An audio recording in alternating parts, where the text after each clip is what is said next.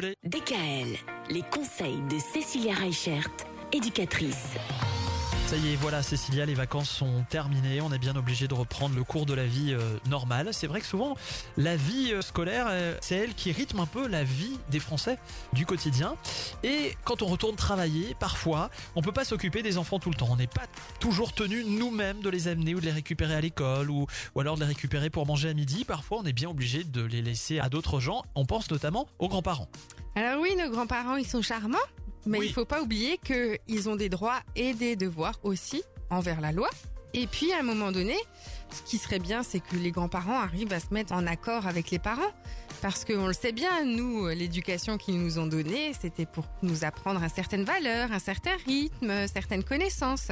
Mais quand arrive l'heure des grands-parents, ben c'est bizarre.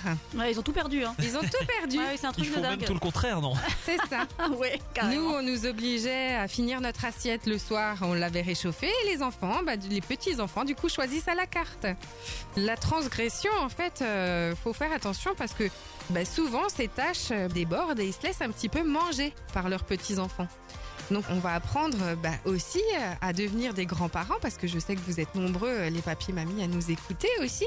Donc, ça peut être intéressant de se mettre en accord avec les règles qui ont été mises en place et pourquoi est-ce qu'à un moment donné, on ne bourre pas nos petits enfants de sucreries toute la journée. Eh ouais. Mm. Maman, si tu m'écoutes. Voilà, le rôle des grands-parents, c'est un rôle avant tout de transmission. Ils sont là aussi pour transmettre des valeurs et des traditions à nos enfants. Donc ça, je pense que c'est une des choses essentielles à ne pas oublier quand on est grand-parent. Oui, bien sûr. Et on peut faire preuve d'autorité en tant que grands-parents. Ben oui, c'est pas parce qu'on met un cadre et des limites que les enfants ne vont plus nous aimer. Au contraire, c'est le cadre et les limites qui font que ça les rassure et qu'ils nous aiment davantage. C'est beau quand même. Hein. Ah oui. Ouais, je trouve que Cécilia, souvent, elle dit des choses très belles. Oh, C'est merci, c'est gentil. Et ben, on vous écoutera dire plein d'autres choses très belles aussi demain. À demain DKL, retrouvez l'ensemble des conseils de DKL sur notre site internet et l'ensemble des plateformes de podcast.